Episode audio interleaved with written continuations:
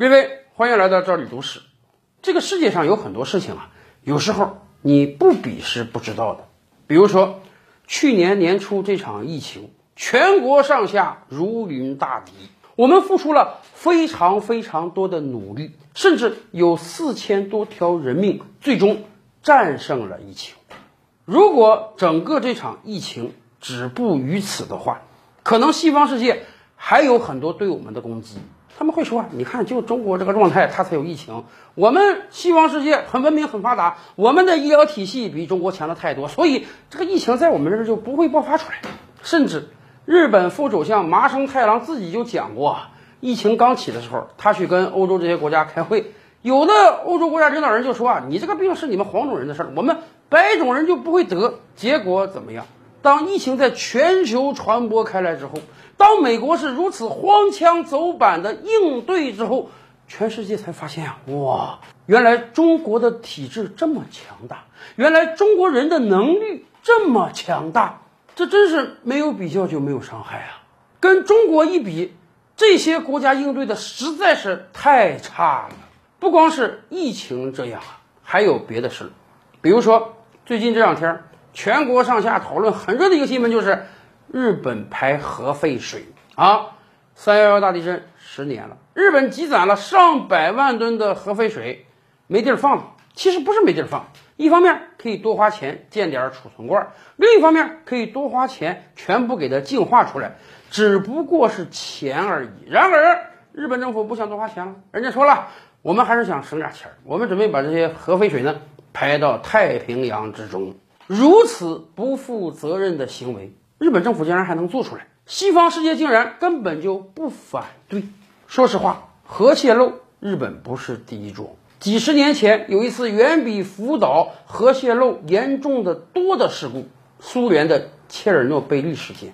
几十年来啊，当西方世界要指责苏联的时候，哎，人家就会把这个切尔诺贝利啊拿出来做比较，他们就会说：“你看看。”苏联那个体制啊，僵化，导致了切尔诺贝利核泄漏的发生，导致了这样一个大的惨剧。这种事儿如果发生在西方社会，就不会有什么问题，或者说西方世界就不会有核泄漏。结果怎么样？如果我们真正看看福岛核泄漏之后和切尔诺贝利核泄漏之后两个国家应对的状态，我们才能真体会到啊。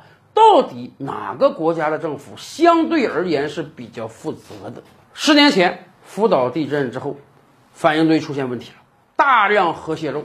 日本政府说实话，当时连进去救援的人都召集不起来啊。后来是东电公司几十个六十岁以上的退休员工说：“得，我们来吧，反正我们年龄大了，我们来充当这个勇士，进去来整理这个问题。”后来还需要有大量的人啊。去清扫这个核电站，结果是黑社会连蒙带骗，弄了很多外国非法移民来干这个事儿。而切尔诺贝利是这样吗？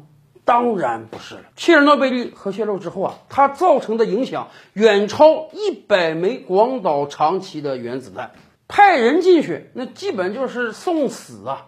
整个核心地区的核辐射量非常非常大，超过致死十倍以上。但是得需要有人。拿命填呀，得需要赶快把这个核反应堆给罩起来呀。苏联是怎么办的？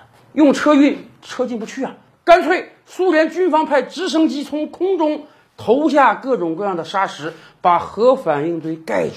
在短短的几天之内，几千架次的直升机出动啊，一次又一次的投下巨量的材料，才把这个核反应堆彻底给压死。可是这些直升机的飞行员。那真是拿命在赌啊！你在这个反应堆上空，核辐射剂量也是很大的。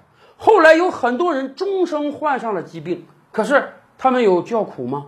他们有跟国家讲代价吗？他们有退缩吗？当然没有。